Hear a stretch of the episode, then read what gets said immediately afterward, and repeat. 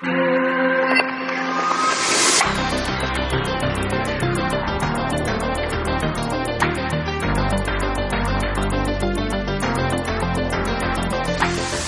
muy buenas tardes y bienvenidos un lunes más a un nuevo programa de Tablero Internacional.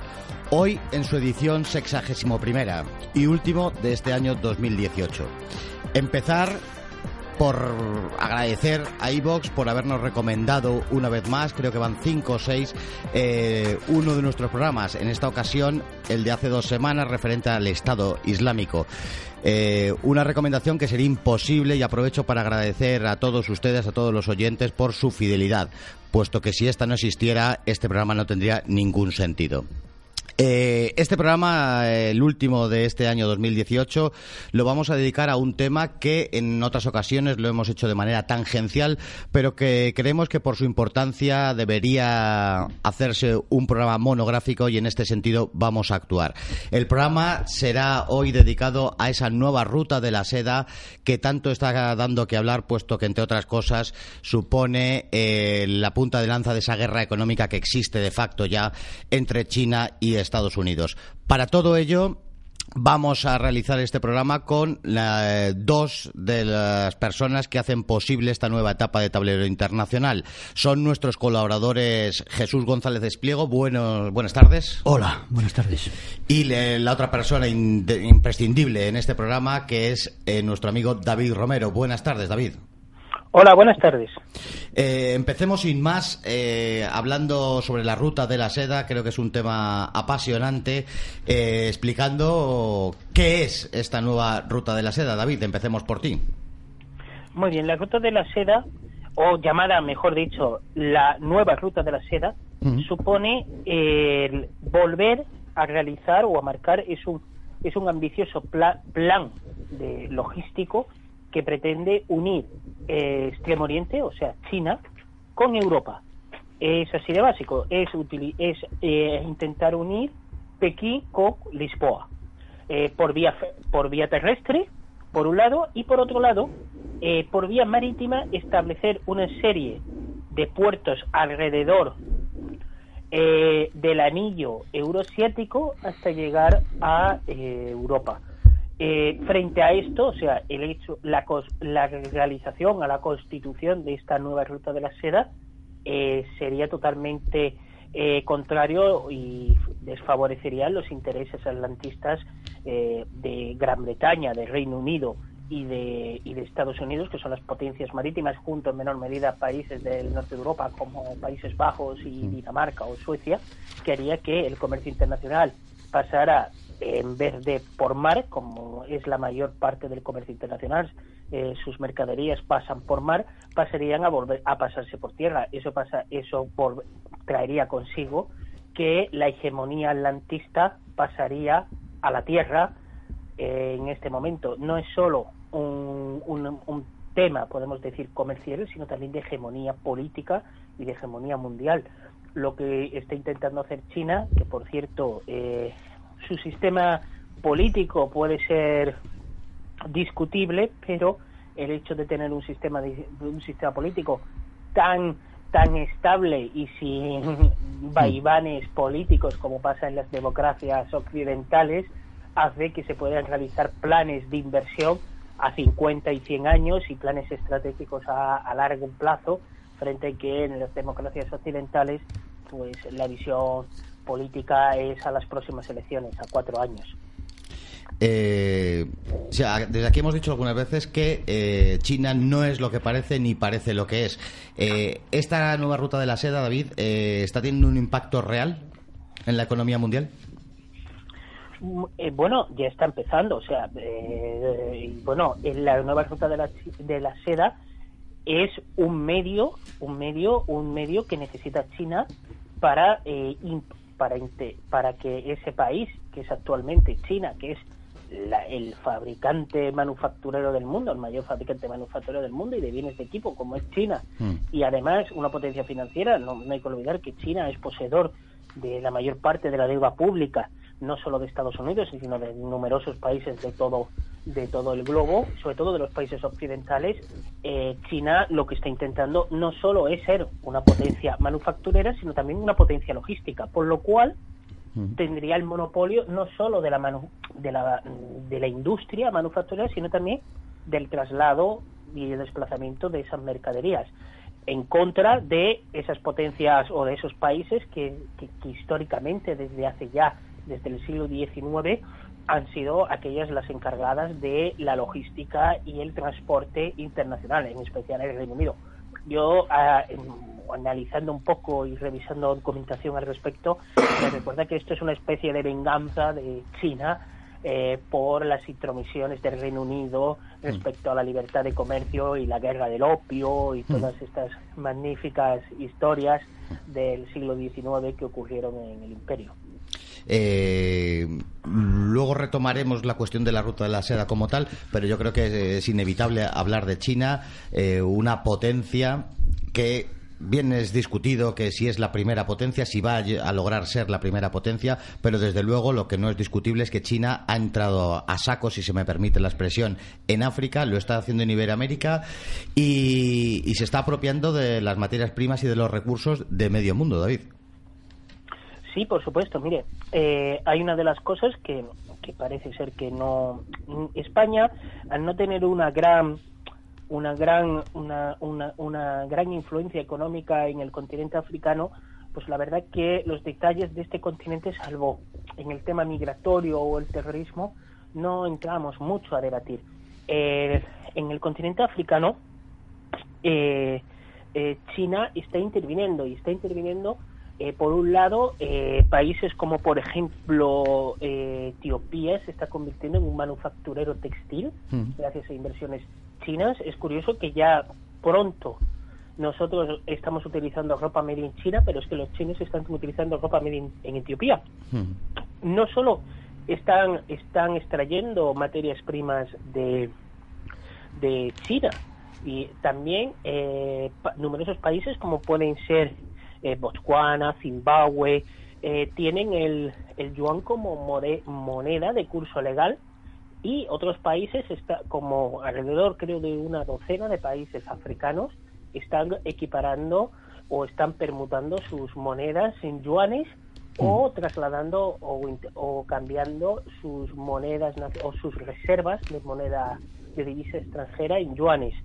Por otro lado, eh, no solo eso, es que directamente las inversiones directas en China o la entrada de empresas chinas en el continente africano es abismal. También esto mismo está pasando en, en, América, en el continente americano, y declaraciones realizadas eh, hace, me hace recordar hace dos semanas, en noviembre, por mm. parte del secretario de Estado de Estados Unidos, Pompeo, llegaba a decir que era terrible y que era alarmante y que ponía en peligro la estabilidad geopolítica del continente americano el hecho de la entrada de China en, en el ámbito comercial en América en Hispanoamérica creo que lo mm. llegamos a hablar en otro programa aquí con en tablero internacional mm. en este proceso vamos a decir de fin de la globalización y que se aspira a la creación de espacios geográficos económicos según la teoría de los grandes espacios eh, China realmente está interviniendo en los diferentes continentes, sobre todo en materia económica y comercial, pero también a nivel eh, a nivel político no está interviniendo, no exporta su régimen político, no quiere que otros países exporte su régimen político como pasaba en la época comunista donde China y la Unión Soviética exportaba su modelo de revolución y eso es cosa del pasado. Mm. Ahora China solo eh, comercia, solo tiene intereses económicos y en esos intereses económicos China parece ser que las negociaciones con países africanos o con países iberoamericanos suele ser un país que no intenta presionar ni imponer ningún tipo de modelo político y eso en países en vías de desarrollo que, que llevan un hartazgo de imposición de modelos extranjeros de modelos eh, foráneos en la mayor parte de los momentos modelos occidentales pues la verdad que les resulta más atractivo Efectivamente, a nuestro parecer, eh, esa entrada de China en tanto en África como en Hispanoamérica responde a que es recibido de una manera que no era Inglaterra, Francia u otras potencias europeas, puesto que no tiene ese ansia imperialista. Para contextualizar eh, a China, que es inevitable al hablar de la ruta de la seda, eh, Jesús, eh, quisiera que mm, hemos estado hablando de tres puntos, del económico, del militar, y luego al final del programa hablar del programa, del programa espacial, que creo que es bastante interesante, pero sí quisiera que contextualizaras a China desde un punto de vista económico y militar. Bien, eh, una cosa de la que se habla bastante es del posible sobrepasar China a Estados Unidos como primera potencia mundial, ¿no? Mm. En distintos aspectos. Es cierto que China ya superó en 2016 a Estados Unidos como la región del planeta que más aporta al crecimiento mundial, ¿no? que es el 31,5% del avance de la producción global, siendo superior la cifra para ese año la contribución conjunta de Estados Unidos, Japón y la eurozona. Eh, por ello no parece casual, claro, la ofensiva del presidente norteamericano Donald Trump para contrarrestar ese potencial económico, eh, empezando por el intento de recortar el superávit que tiene entre los dos países en el intercambio de bienes y servicios, que es alto en favor de China. Por ello ha iniciado la Casa Blanca todo el tema del ataque arancelario a las importaciones procedentes de China, y bueno, con unos gravámenes, eh, un valor de unos 50.000 millones de dólares. Y bueno, pues eh, eso ha desatado un poco la guerra comercial que hay ahora. No obstante, el temor a mm, ese relevo en la, en la vanguardia como potencia económica no está del todo fácil porque la economía de Estados Unidos tiene un grado de flexibilidad y bueno y la conjunción de numerosos mercados y realmente le hacen un titán, ¿no? Eh, solo sería concebible eh, ese relevo tras una importante recesión en la economía estadounidense. No es imposible, pero ahora tan claro no se ve, ¿no? Eso por una parte. Luego, también hay que ver que algo de mucha importancia de, China son los flujos de inversión extranjera que recibe, ¿no? Porque China fue el tercer receptor de inversión extranjera directa es solo eh, en el 17, solo sobrepasada por Estados Unidos y Reino Unido. No, no obstante, mm, bueno, tiene aún una cierta dificultad esa recepción de inversión extranjera porque lo que hace China, y yo ahí la verdad es que le doy la razón, es poner unas ciertas trabas en la entrada de capital, ya que abrir una empresa de firma internacional requiere un aval de que al menos la mitad del capital de la compañía sea de procedencia china.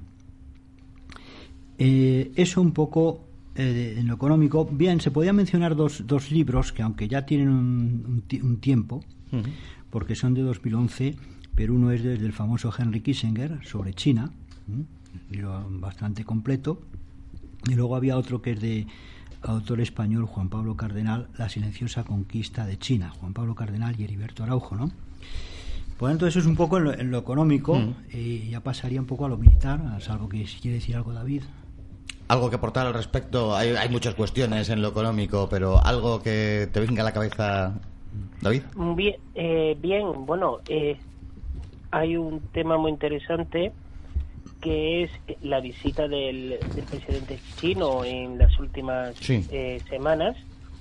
En la cual eh, nuestro presidente ha rehusado o no ha intentado establecer ningún tipo de relaciones eh, en tanto cuanto implementar la ruta de la seda en España, mientras que eh, nuestro vecino Portugal sí lo ha hecho y además ha, ha puesto a disposición el puerto de Sines que es un puerto que está al sur de Lisboa, eh, para que sea el puerto de entrada eh, de hacia la península ibérica y hacia el continente europeo en esta nueva ruta de la seda desde el espacio atlántico.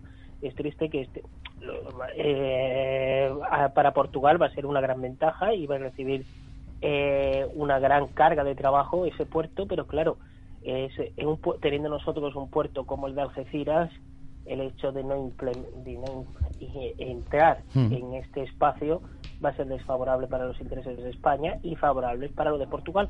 Además de el caso que podríamos algún día hablar de Portugal, el hecho de que está reduciendo drásticamente su deuda pública y un país como España que está teniendo un problema de deuda pública como el que tiene, donde ya eh, en esta semana, en esta semana de diciembre, ya ha manifestado el Banco Central Europeo que no va a seguir con los estímulos de deuda pública. Creo que eh, hubiese sido conveniente eh, tener unas buenas relaciones con China.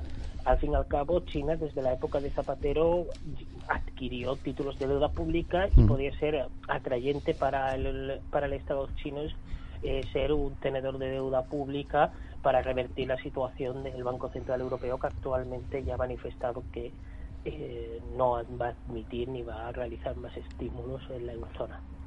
Eh, España, una vez más, veo que está a la vanguardia de lo que no hay que hacer.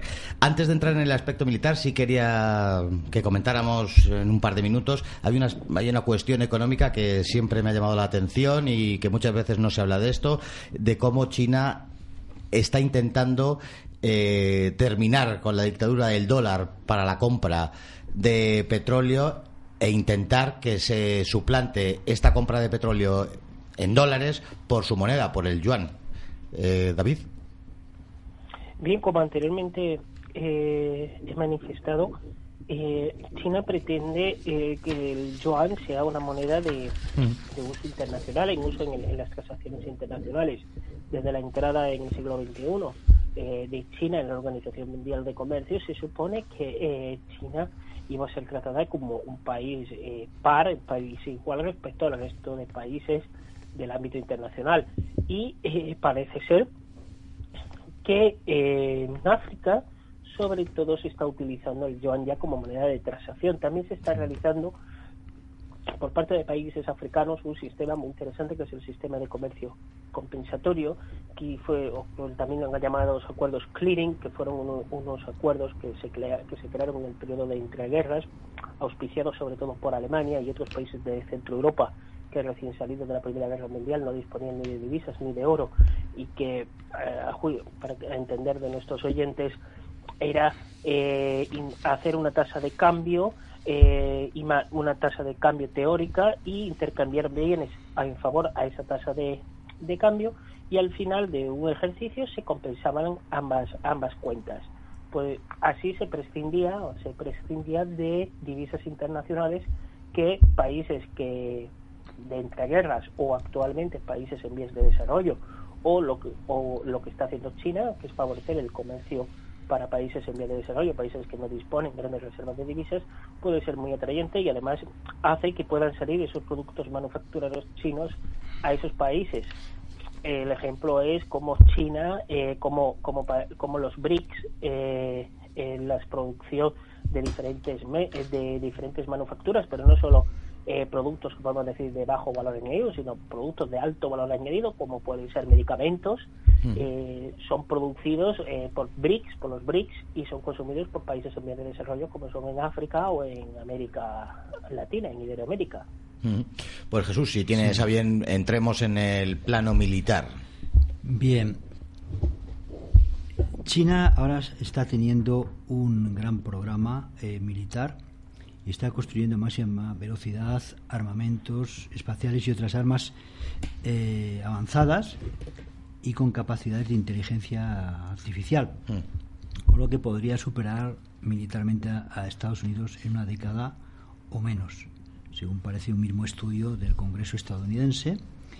Y armas de última generación, misiles hipersónicos. Y, mm, de hecho, en la estrategia de seguridad nacional, no hace mucho, en Estados Unidos, se consideraba a China y Rusia como los primeros desafíos. ¿no? También hay informes eh, ya un poco más exagerados diciendo que eh, la CIA advertía que China podía incluso, por lo menos, tener en plan el, el, tema si era necesario de ser el que el que atacase ¿no? a Estados Unidos, ¿no? El gasto militar eh, chino se calcula que alcance los 240.000 millones de dólares para 2028.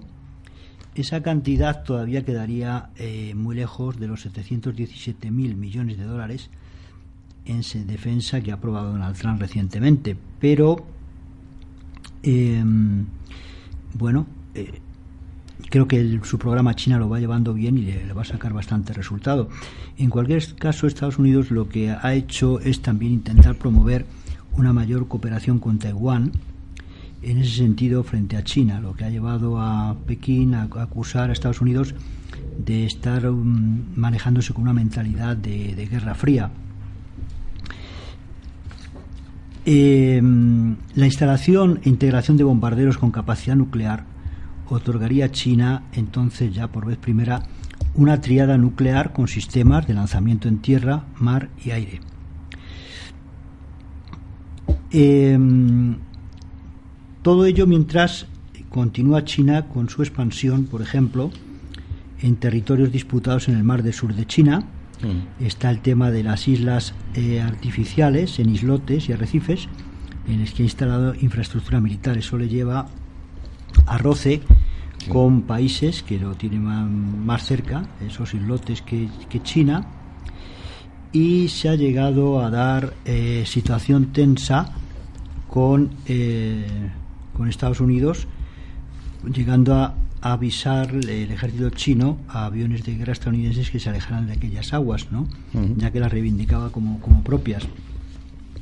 Eh, por tanto, es un tema eh, de máxima importancia todo este, este tema militar, porque, claro, eh, normalmente Estados Unidos ha sido siempre muy celoso de su supremacía y de bueno pues intentar por los medios que sea eh, un poco mantenerla no él se siente siente un poco que si pierde esa supremacía militar que tiene como que a la larga puede ser negativo contemplan como muy negativo Estados Unidos el poderse ver por debajo de, otra potencia hmm. eh, yo lo, lo, que puedo decir en todo caso es que eh, el caso español lo que yo pienso que interesa España tener una, una, buena relación, buscar una buena relación. Yo creo que España tiene que tener unas relaciones de, cierta equidistancia. Yo no simpatizo mucho con la visión de algunos en España de echarse sin más en manos de, Estados Unidos, con unas bases con mucho personal militar aquí. Y no olvidemos que, en mi esta opinión, no favorece para el tema de Gibraltar el que haya aquí tanta presencia norteamericana por la vinculación que siempre tradicionalmente pues ha tenido el eh, Reino Unido eh, con Estados Unidos, dejando aparte la guerra de independencia suya en Estados Unidos. Y entonces yo creo que mm, esas bases son una hipoteca para nosotros muy grande para mantener una mayor equidistancia en las relaciones internacionales con respecto a otros países, Rusia por ejemplo, y dificultan el, tema de Gibraltar.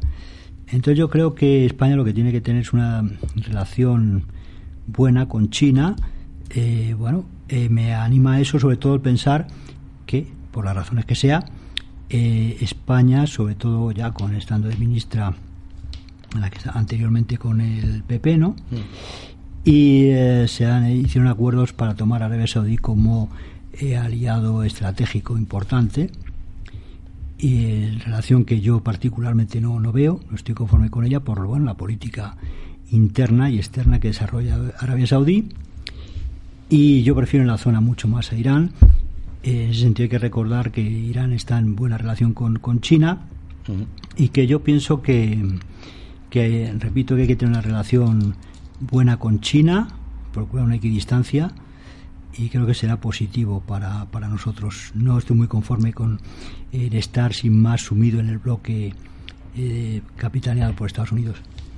Eh, eh, David, hay muchas cuestiones en torno a la, cuestión militar. está el asunto de Taiwán, eh, esas islas artificiales de las que hablaba Jesús, las tensiones continuas en el mar de la China meridional. Pero quería hacer otra pregunta y saber tu opinión al respecto de si China, de alguna manera, desde tiempos de Napoleón, está siendo una eterna promesa. Y la pregunta es si se va a concretar en algo, el, si se va a hacer efectivo y real ese poderío militar de que, del que nos hablaba Jesús.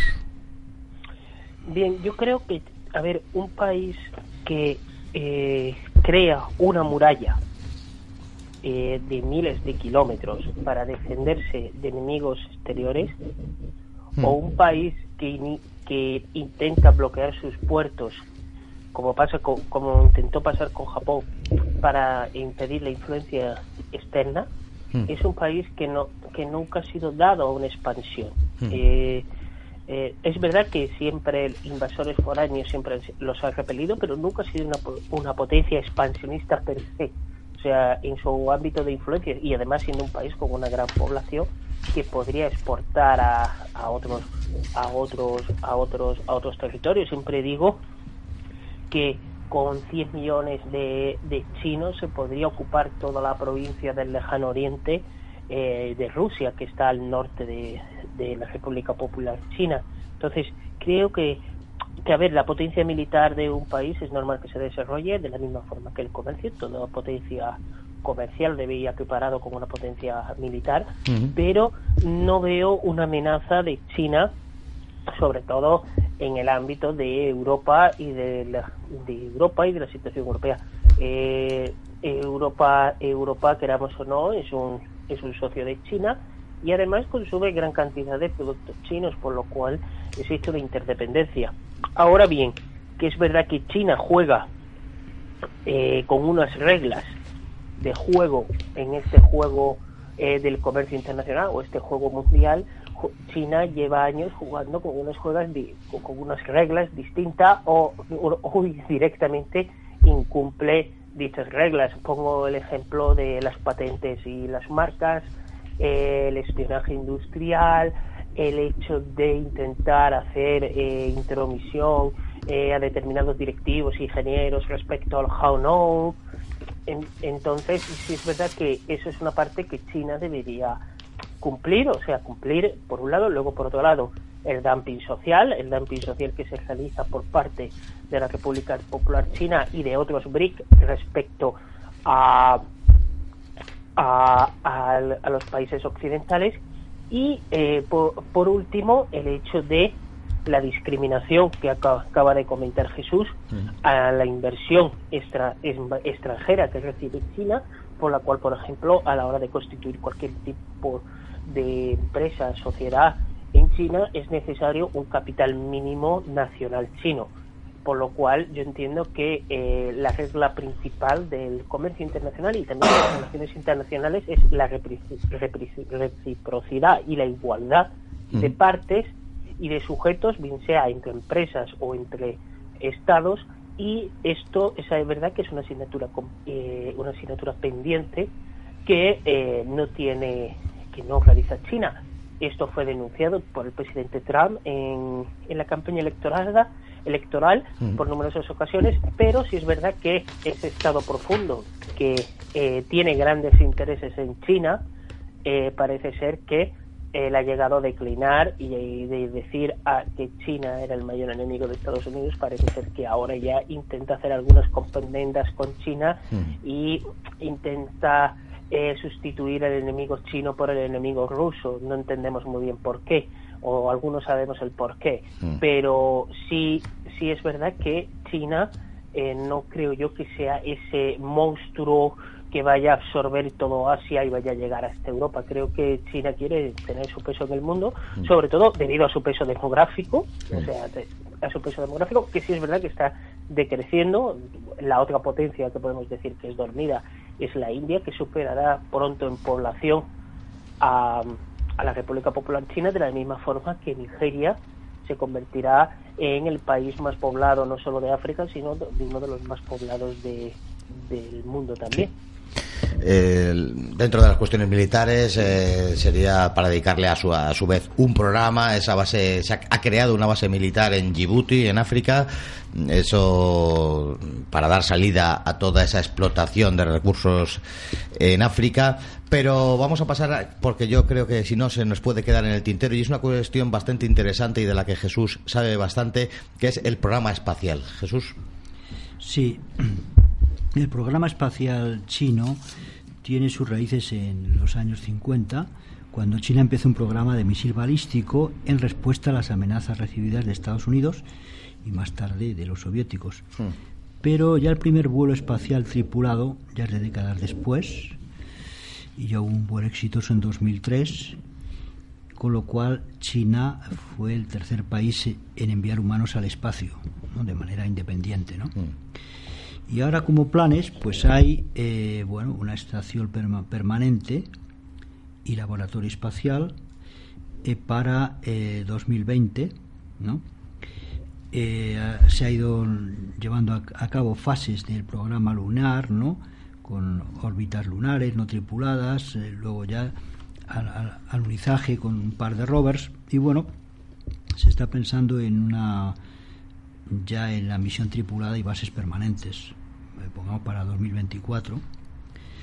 Con respecto a la exploración de Marte, eh, inicialmente se programó un programa en 2011 en misión conjunta con, con, Rusia, con Rusia, pero un fallo el, y realmente no, no funcionó el, el, tema, ¿no? Entonces está enfocando el tema de, bueno, a la, larga, eh, de Marte, eh, sería una misión que recogería muestras y, bueno, es un tema en el que, en el que se está. Yo creo que, dado que tiene una gran capacidad eh, China, pues lo irá llevando adelante.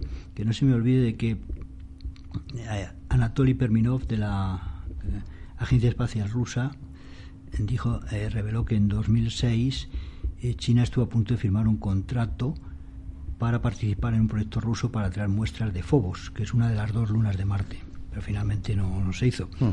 Entonces yo creo que, mm, bueno, dado el potencial que, mm, que tiene China, pues habrá un tercer actor en esta carrera espacial y bueno, mm, veremos a ver cómo van las cosas. Eh, en su día yo creo que pienso que comenté de pasada en un programa que no me había parecido nada bien que Estados Unidos eh, hubiese burlado eh, lo que se, en su día se aprobó en la ONU, pues se hizo una comisión para este tema espacial y se dictaminaron varias cosas y una de ellas era que eh, se considerase lo que se fuese descubriendo en el exterior como de la humanidad, no de un país concreto. Pero ya se metió Estados Unidos a, a encomendar cosas del programa espacial, lo cual me preocupa, a entes eh, privados, ¿no? por quitarse de carga económica al Estado, y ya salieron diciendo que esos acuerdos que se habían hecho era pensando en los países, no lo que a donde llegasen entes privados, lo cual es una manera de burlarlos.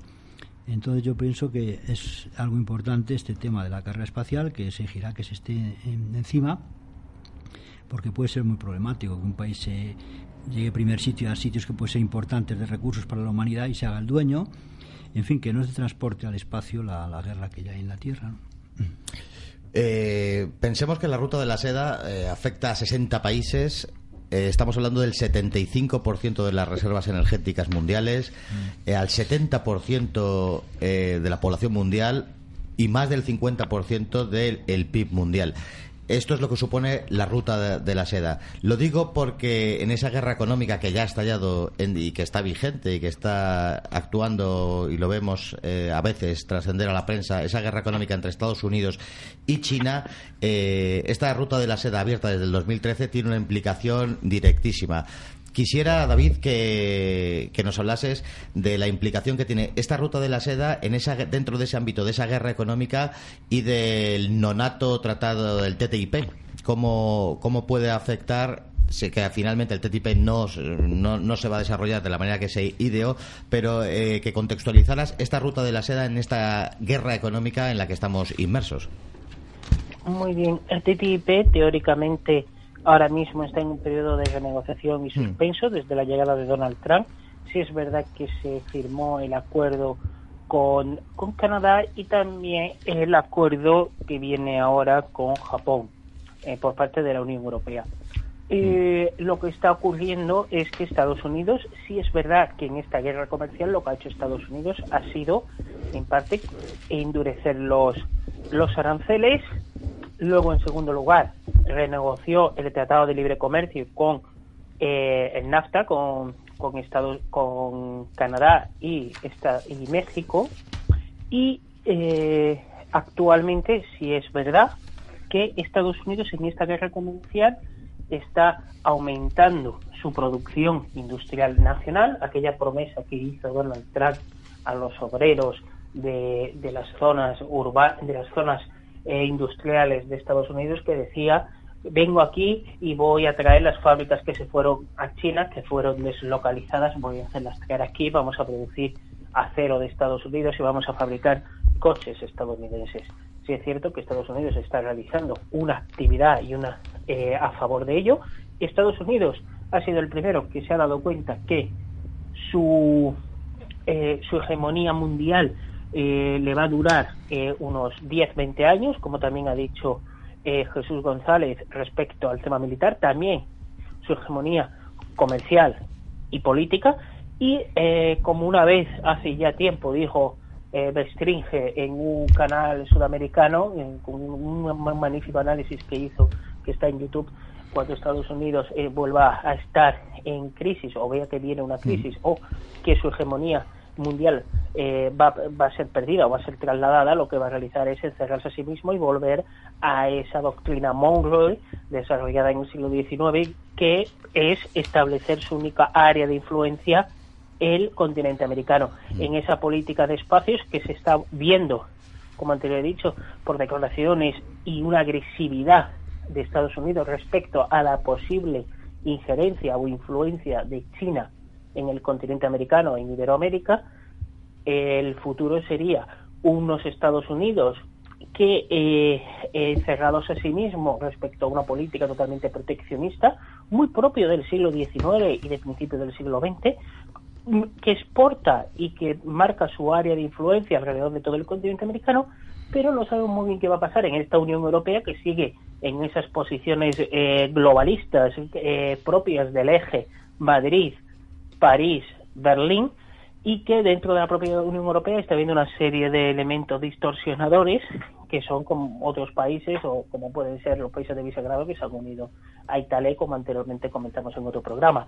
Pero sí es cierto que la visión de Estados, Estados Unidos ya está viendo y está advirtiendo sus élites lo que viene encima y, el resultado ha sido Donald Trump, pero parece ser que el continente europeo, la Unión Europea, sigue apostando por esa globalización que, que, no puede ser y que no puede existir porque no hay igualdad de condiciones comerciales, nunca la ha habido y, y ahora menos la va a haber con estas guerras que se están iniciando de de aranceles y de restricciones al comercio, pero la Unión Europea sigue en esa política.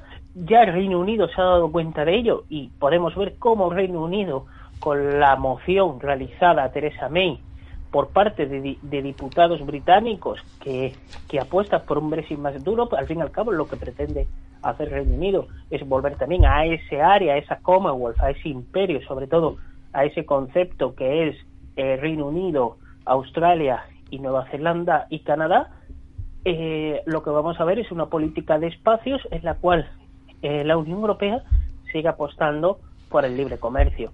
Si es verdad que esto a quien más va a beneficiar es a China, que está exportando libremente a numerosos países con unos aranceles muy bajos o incluso en situaciones de libre comercio, pero ellos reciben, ellos a la hora de recibir inversión, inversión directa o recibir eh, importaciones siempre suelen ser muy restrictivos a las importaciones y en el caso como por ejemplo paradójico del foie de pato al mm. final acaban creando su propio foie con sus propios patos y mm. prescinden del foie francés hay, hay muchas cuestiones, has, andado, pasado de puntillas por la cuestión de la deuda externa, que quizá esa deuda externa, tener gran parte de nuestra deuda externa en manos de China, eh, hace que las condiciones de los laborales chinos en Europa y en España en concreto sean muy sui generis.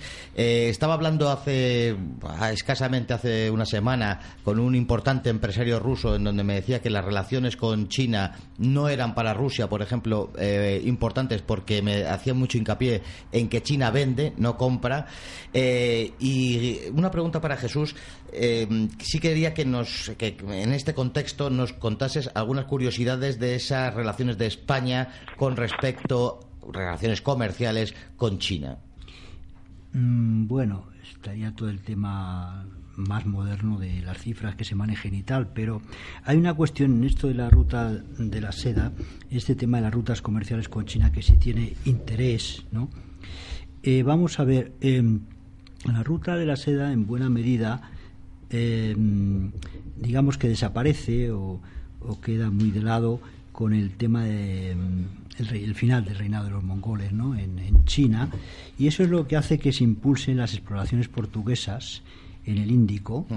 eh, para buscar una ruta. Entonces ya en 1513 es el primer barco que llega de ellos a las costas, ya para 1557 es la entrega de Macao por China a Portugal, recompensa por los servicios prestados por este país contra los piratas que infestaban el mar de China, pero lo que es importante es que, al fin y al cabo, el viaje de descubrimiento de Colón en 1492 lo que tenía como objetivo era buscar una ruta comercial alternativa a China desde España. Eh, inicialmente, al llegar a América, ahí se piensan que ha llegado de alguna manera a las costas o, de China o de aquella parte. Eh, no es hasta el descubrimiento del Pacífico por Vasco Núñez de Balboa, en 1513, que se cae la cuenta de que se encuentra ante un nuevo mundo y se retoma esa ruta marítima china eh, con la expedición de Magallanes y Elcano, que es la primera que cruza el Pacífico y da la vuelta al mundo. Entonces eh, se descubre lo que llaman el tornaviaje o ruta de regreso de Filipinas a México a través del Pacífico, con Andrés Urdaneta, 1565, y ahí lo que se establece es la ruta del Galeón de Manila, que cruzaba regularmente el Pacífico en ambas direcciones, entre la Capitanía General de Filipinas y la Nueva España. Y entonces esta ruta, a su vez, se enlaza a través de México con la ruta de la flota de Indias que unía América y España a través del Atlántico. De esa manera eh, se crea una gran ruta combinada de alcance mundial entre Asia y España, que duró desde 1565 hasta principios del siglo XIX. Por tanto, esta ruta española es uno de los primeros ejemplos de mundialización, ¿no? de globalización de las rutas eh, comerciales. Mm. Eh, está bien esta visión histórica. Eh, David, perdona, te quería preguntar dos preguntas muy concisas.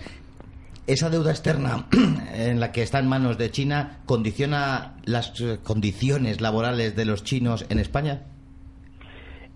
hay unas palabras de Hillary Clinton con, con estas mismas palabras que Hillary Clinton contestó algo parecido de no podemos poner condiciones a nuestro banquero. Eh, mm. Hay una, otro tema muy curioso, es cómo España está intentando, eh, respecto al principio de justicia universal a nivel jurídico, está intentando limitarlo para no eh, inferir o interferir en la justicia española que sean admitidas eh, querellas o denuncias por violaciones de derechos humanos en terceros países.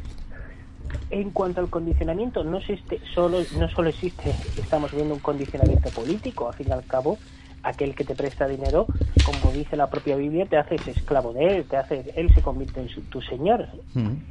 Entonces, eh, respecto a las condiciones laborales, claro, eh, claro que existe una merma en las condiciones laborales. Hay que entender que en una economía española, una economía española que tiene un sector industrial y cada día más mermado, en parte por las deslocalizaciones a terceros países, no solo a China, vamos a culpabilizar también países muy cercanos, como pueden ser Marruecos. Mm. En, eh, últimamente ha salido a la palestra cómo se está debatiendo y cómo ya se ha realizado que industrias auxiliares del automóvil han sido deslocalizadas a Marruecos, incluso ya se está debatiendo que las industrias eh, más primarias, no las auxiliares, sean también deslocalizadas a Marruecos. Esto también pasa en China. Es la labor de Trump que tenía pensado hacer, es decir, eh, en un mundo donde no existe igualdad, eh, la legislación ambiental de China, que éramos o no, no es la misma que la de la Unión Europea. Las legislaciones de calidad tampoco.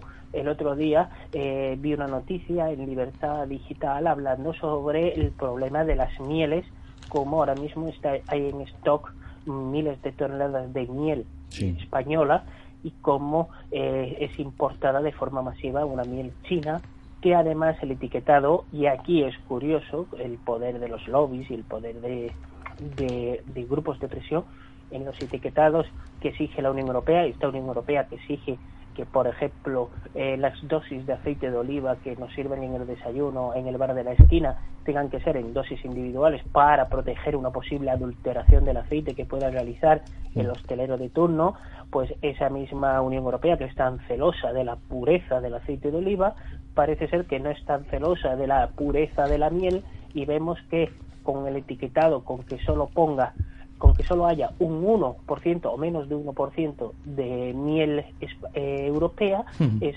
solo es necesario que ponga, eh, pondrá en el etiquetado eh, mezcla de mieles europeas y mieles extraeuropeas. Y claro, el 99%, por ejemplo, de esa miel extraeuropea, en la mayor parte de los casos, según denunciaban los sectores de apicultores de España, eran eh, son mieles que están totalmente adulteradas por siropes, azúcares y que es cualquier cosa menos miel, por lo cual estamos consumiendo un 1% supuestamente de miel y un 99% de algo que no sabemos si es miel.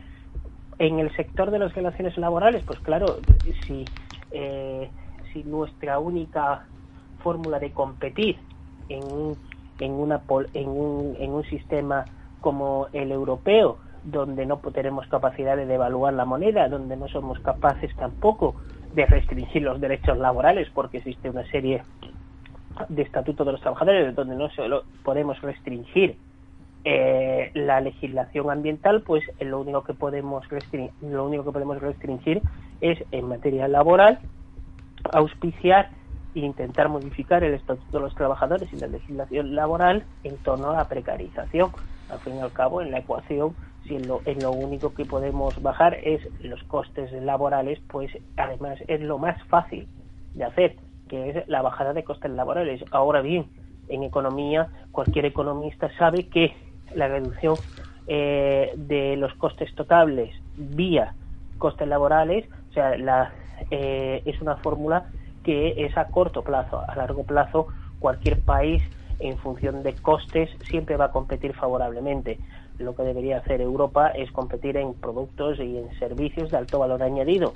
Que sí es verdad que lo realizan otras potencias, como pueden ser Alemania o Francia, pero en España seguimos con una producción industrial de bajo valor añadido y ahí los resultados es la precarización laboral para que España pueda competir y exportar al extranjero.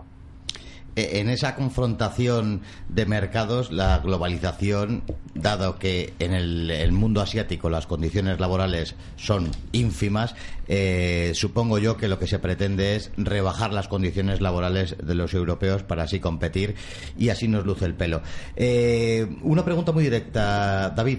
Las relaciones con China tienen que ser buenas, eso es evidente, como cualquier, cualquier otro país del planeta, pero mm, son satisfactorias, lo digo porque incido y repito que China vende, no compra.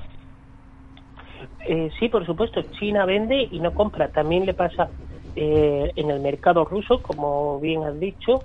el mercado ruso, desde la época de la, desde que se instalaron las sanciones por parte de la Unión Europea, han aumentado su, su comercio con, con China y sí es cierto que China está exportando eh, productos a Rusia, pero no China no suele importar, China solo exporta y vuelvo a decir, mm. China llega lo poco que importa luego es copiado o lo crean ellos, como el caso del foie de pato o próximamente no sabemos si veremos jamones de de mm. pata negra, de cerdo ibérico, que al final acabará exportando jamones a España. Es verdad, China es muy raro que, que compre, eh, exporta y en ese marco, vuelvo a decir, las, la campaña de Trump, eh, durante toda la campaña de Trump fue una campaña de un marcado carácter económico y un marcado carácter antidumping, o sea, estaba en contra del dumping, de la, de la competencia del desleal, de, de que China eh, no asume una serie de reglas, como anteriormente he dicho,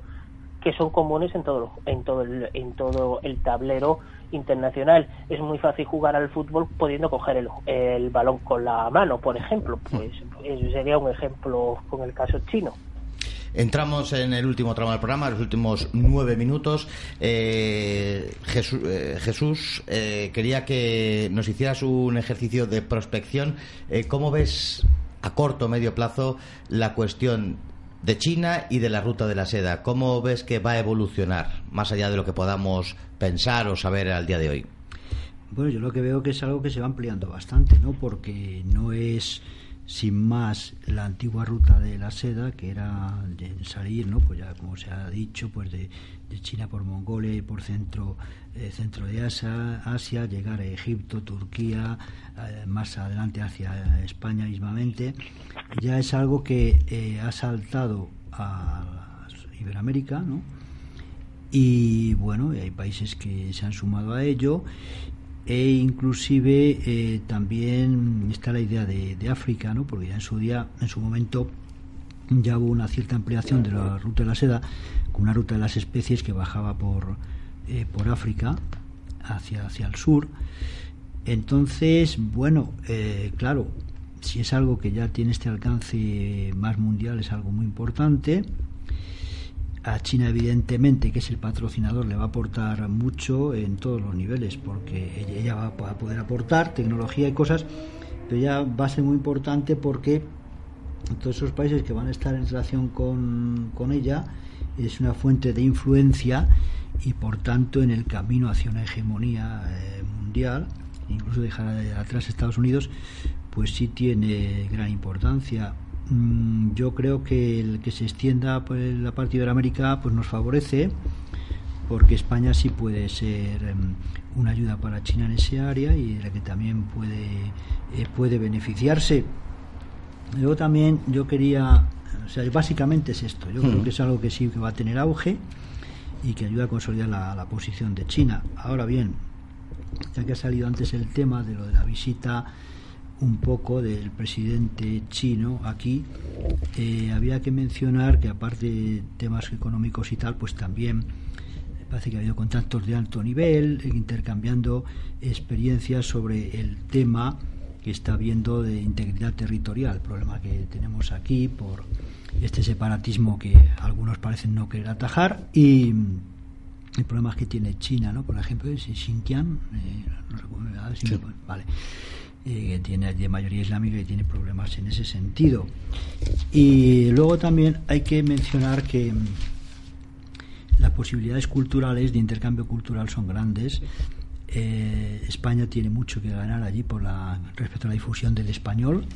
Seguro que en China va a interesar bastante por el potencial que tiene para China toda esa ampliación de la de la ruta de la seda hacia Iberoamérica, ¿no? Esa ampliación eh, conlleva el que sea muy interesante para los chinos el español.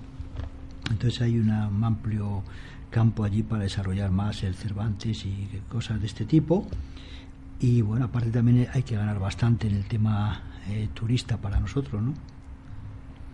Eh, David, eh, en ese ejercicio de prospección eh, nos hemos dejado cosas en el tintero, lógicamente, la creación del Banco Asiático de Inversión en Infraestructuras, que de alguna manera es una versión de ese Fondo Monetario Internacional. Seguramente tenga la intención China de crear un ámbito bancario al margen de lo que hemos conocido hasta el día de hoy. Pero en ese ejercicio de prospección, David, ¿qué crees que va a ser, cómo, de qué manera va a evolucionar China en a corto o medio plazo?